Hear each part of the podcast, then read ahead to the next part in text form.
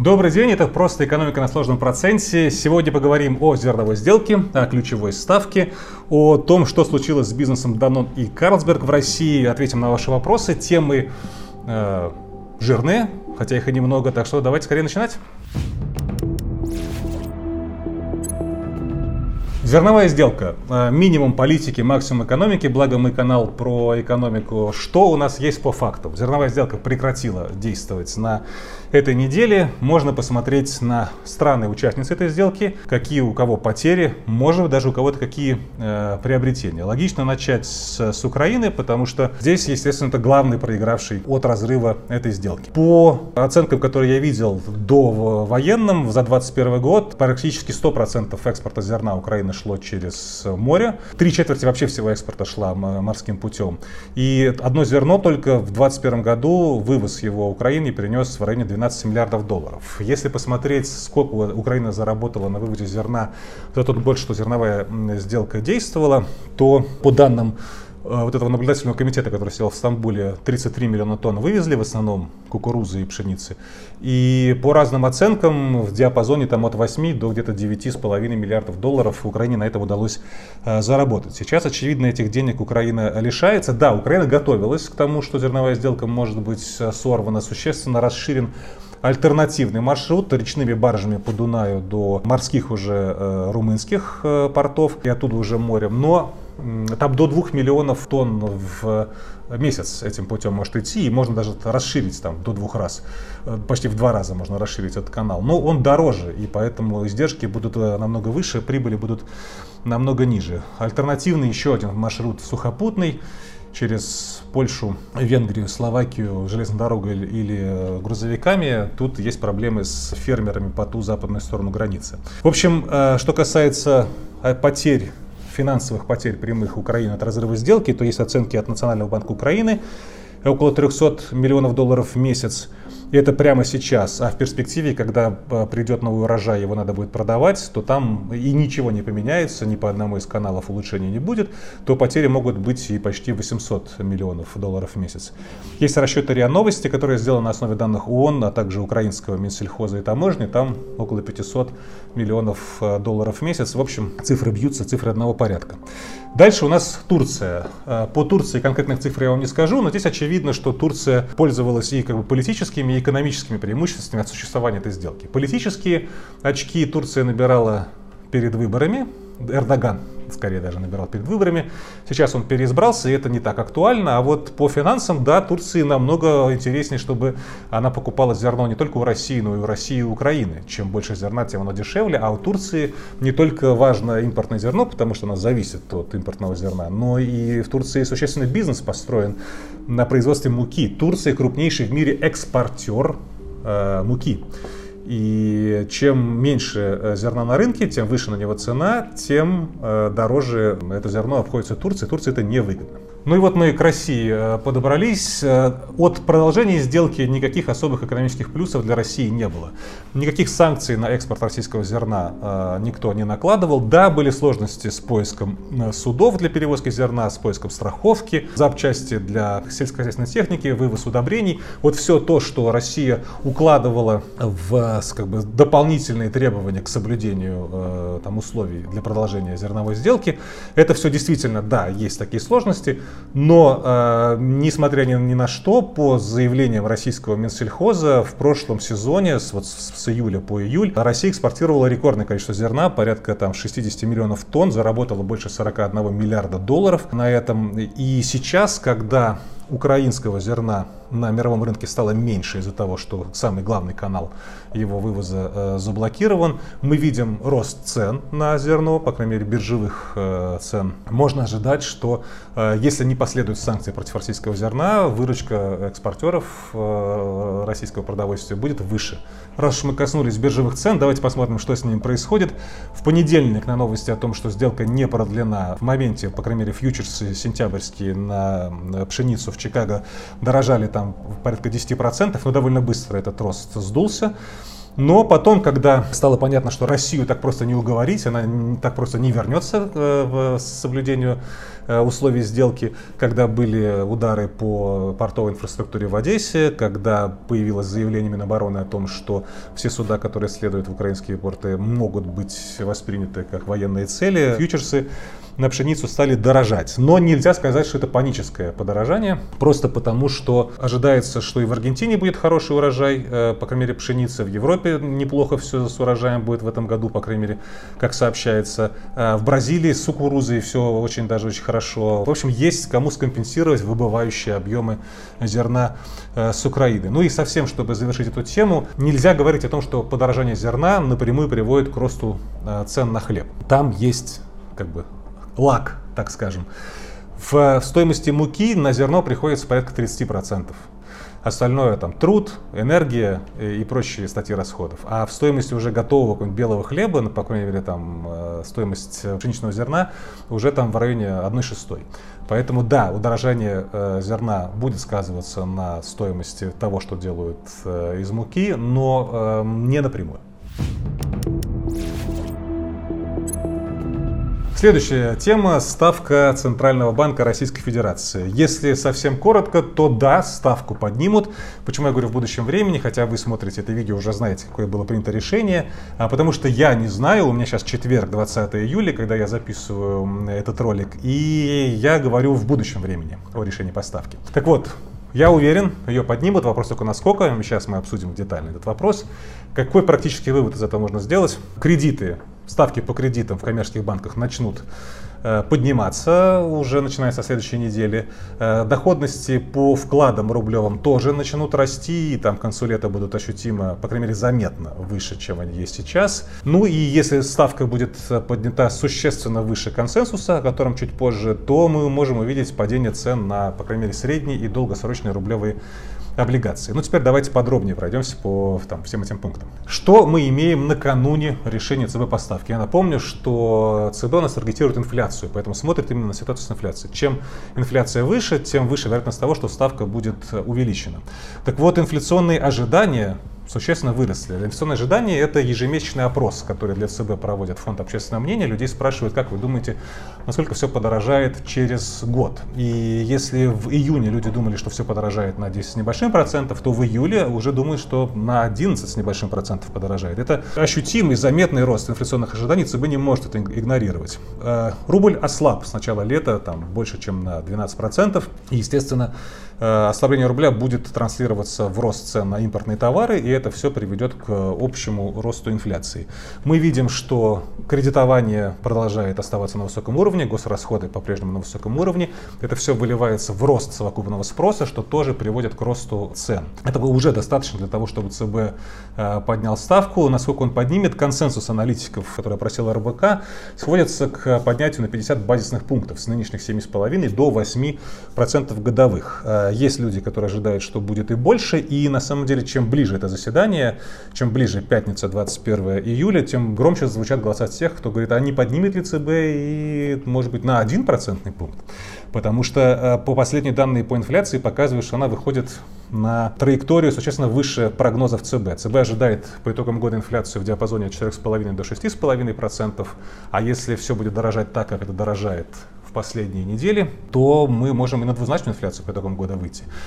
А это означает, что ЦБ будет еще не раз поднимать ставку до конца этого года. И если случится еще одна мини-девальвация и еще один будет э, толчок для инфляции из-за роста цен на импорт, то к двузначным э, ставкам к концу года тоже вполне реально выйти.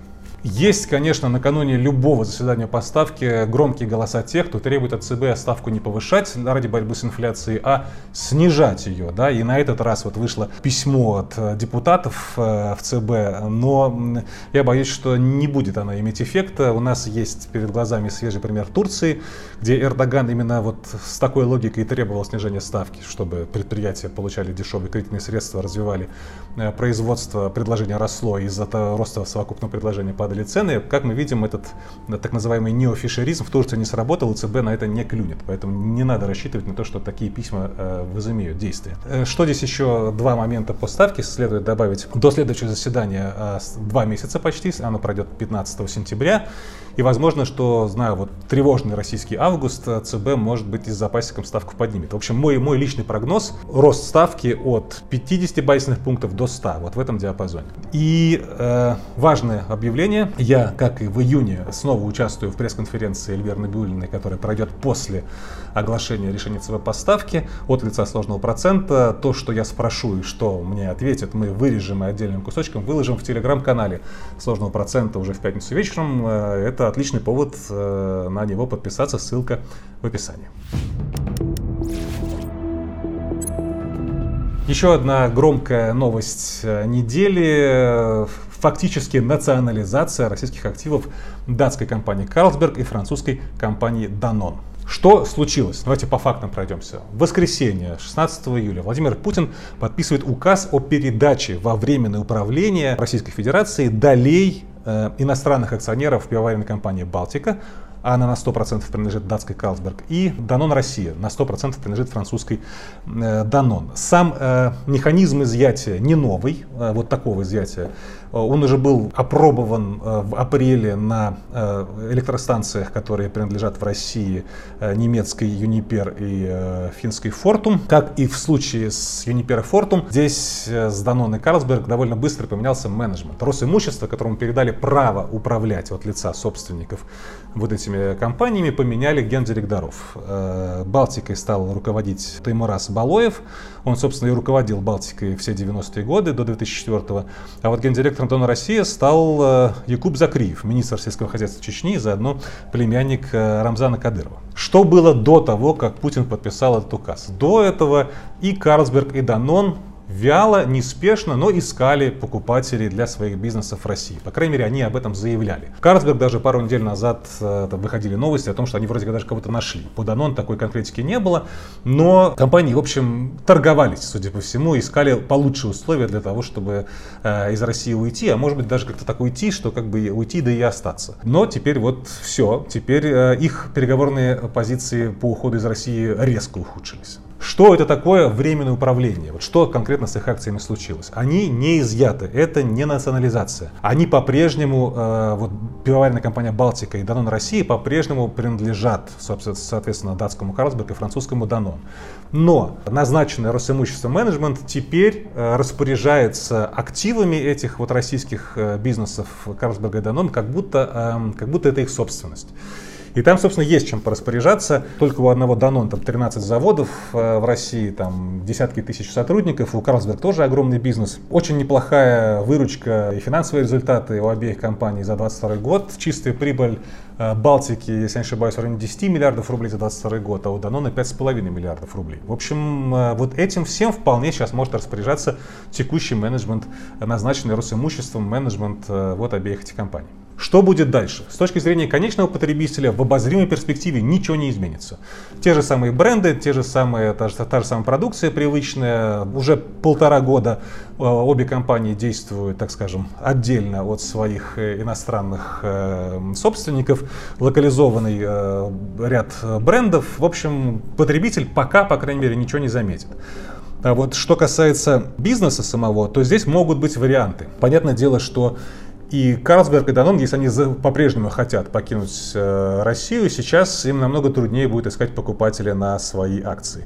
Фактически э, им теперь придется соглашаться э, на те условия, которые им выдвинет Россия в лице Росимущества. То есть могут даже назначить не только покупателя, но и цену, по которой они должны расстаться со своими бумагами. Второй вариант, что ничего не будет происходить. По крайней мере, три месяца уже прошло с тех пор, как то же самое случилось с активами Uniper и Fortum.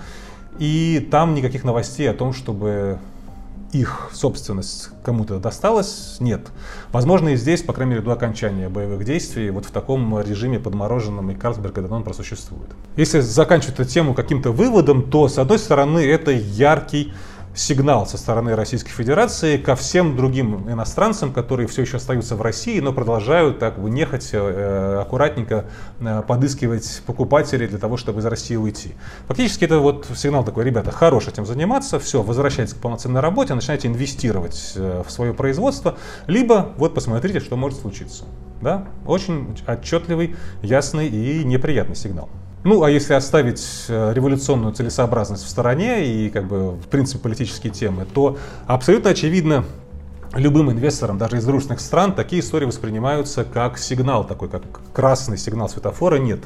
В эту страну со своими деньгами лучше не идти. Да, я китайский инвестор, я хочу что-то построить, я сейчас друг, э, передо мной красные дорожки стелют, а завтра что-то поменяется. Ну, как бы, где гарантии того, что завтра со мной не случится то же самое?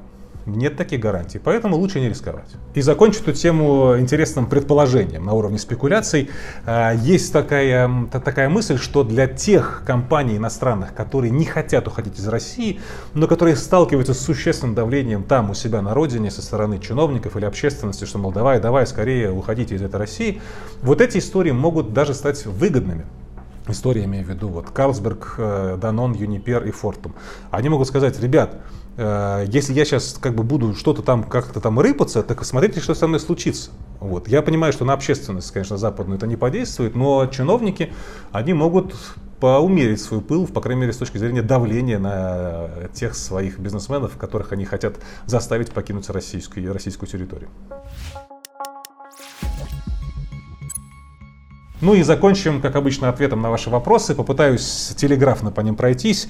Э, сразу два вопроса я объединил в один пункт. Стас э, интересуется про рынок облигаций, Артем, я так понимаю, больше про рынок акций. Почему я объединил эти два вопроса в один? Такие вопросы часто бывают, и они на самом деле не по адресу. Я не инвестиционный э, консультант. У меня нету даже статуса квалифицированного инвестора. Все, что у меня есть, небольшой индивидуальный инвестиционный счет, на котором я совершенно не часто провожу какие-то сделки. Это дисклеймер, просто чтобы вы понимали, э, кто отвечает вам на вот эти вопросы. Если вы настаиваете, то я, конечно, попытаюсь на них ответить. Что касается облигаций, если э, идет речь про краткосрок, то нужно брать, естественно, краткосрочные бумаги высококлассных эмитентов, может быть, там с погашением в этом году или в следующем, либо же э, там флоутеры линкеры, то есть э, УФЗ там, с переменным купоном или УФЗ индексируемые по инфляции, опять же, тоже желательно не, не слишком длинные. Вот э, это самый безопасный вариант, что касается облигаций. А что касается акций, да, есть мнение, что хорошо же расти сколько можно, надо бы скорректироваться. Но есть другое мнение, что мы растем по модели Ирана, герметичного фондового рынка, где капиталу никуда э, особо там, в другое место не уйти. Поэтому все будет идти сюда. А, кстати, по мере ослабления рубля, по мере инфляции, э, рублевые цены на акции будут э, подрастать. И по большому счету у меня нет какого-то своего особого мнения, э, какая из этих позиций верна. Я уч- участник эксперимента. У меня есть небольшой ИИС.